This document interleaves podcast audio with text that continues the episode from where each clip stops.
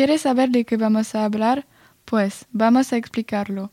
Durante 800 años los árabes permanecieron en la península ibérica. Pero, ¿qué dejaron? ¿Usted quiere saberlo?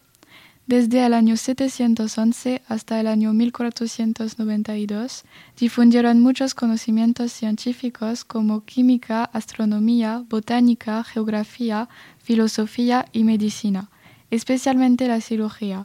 Dejaron también conocimientos matemáticos como la numeración decimal, el cero, álgebra y trigonometría. Hubo muchos científicos como Abbas ibn el primer hombre que voló con alas de madera y telas que había hecho. Adiós.